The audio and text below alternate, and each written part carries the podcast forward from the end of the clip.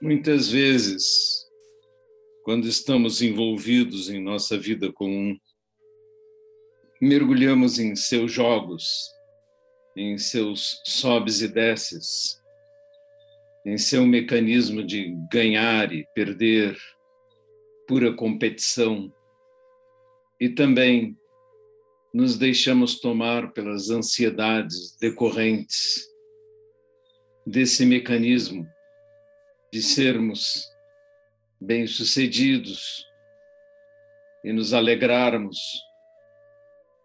ou de fracassarmos e nos sentirmos entristecidos.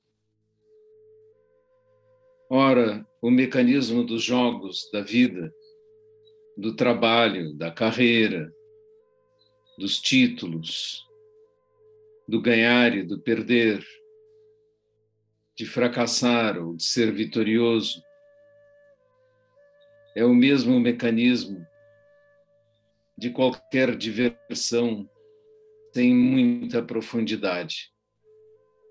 É como colocarmos em nossa mente que torcer por um time ou pelo país ou por, por qualquer competição é uma realidade e deixamos de perceber o quanto de fantasia e construção mental está contido em tudo isto. Este é o mundo relativo, o mundo em que as coisas sobem e descem em contínuo movimento. Se a nossa mente se foca no absoluto, que abrange todas as coisas, que é indistinguível das formas e que, por sua natureza, é estável, não sobe nem desce.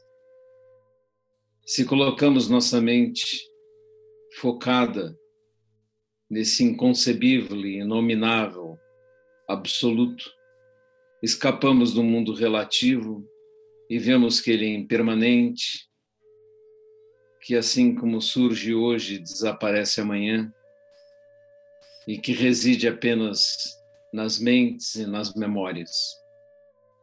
Nos sentamos para praticar zazen, para deixar o mundo relativo e penetrar no absoluto. Nossa verdadeira natureza é absoluta.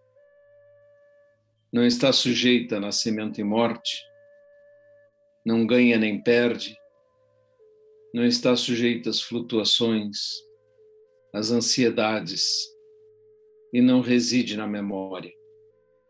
Todas essas construções são feitas em nossa mente, com a linguagem, e ela, como construção que é, é falsa e nos leva a nos perdermos do absoluto e entrarmos em um mundo cíclico, em contínua mudança. Ver nossa verdadeira natureza e penetrar o absoluto é realmente difícil, mas do outro lado é a perfeita salvação do mundo relativo. E nele, no absoluto, a tranquilidade, eternidade, calma, realização plena. Deixemos que nossa mente seja abandonada e nosso corpo também, para penetrarmos neste resplendor de pura luminosidade.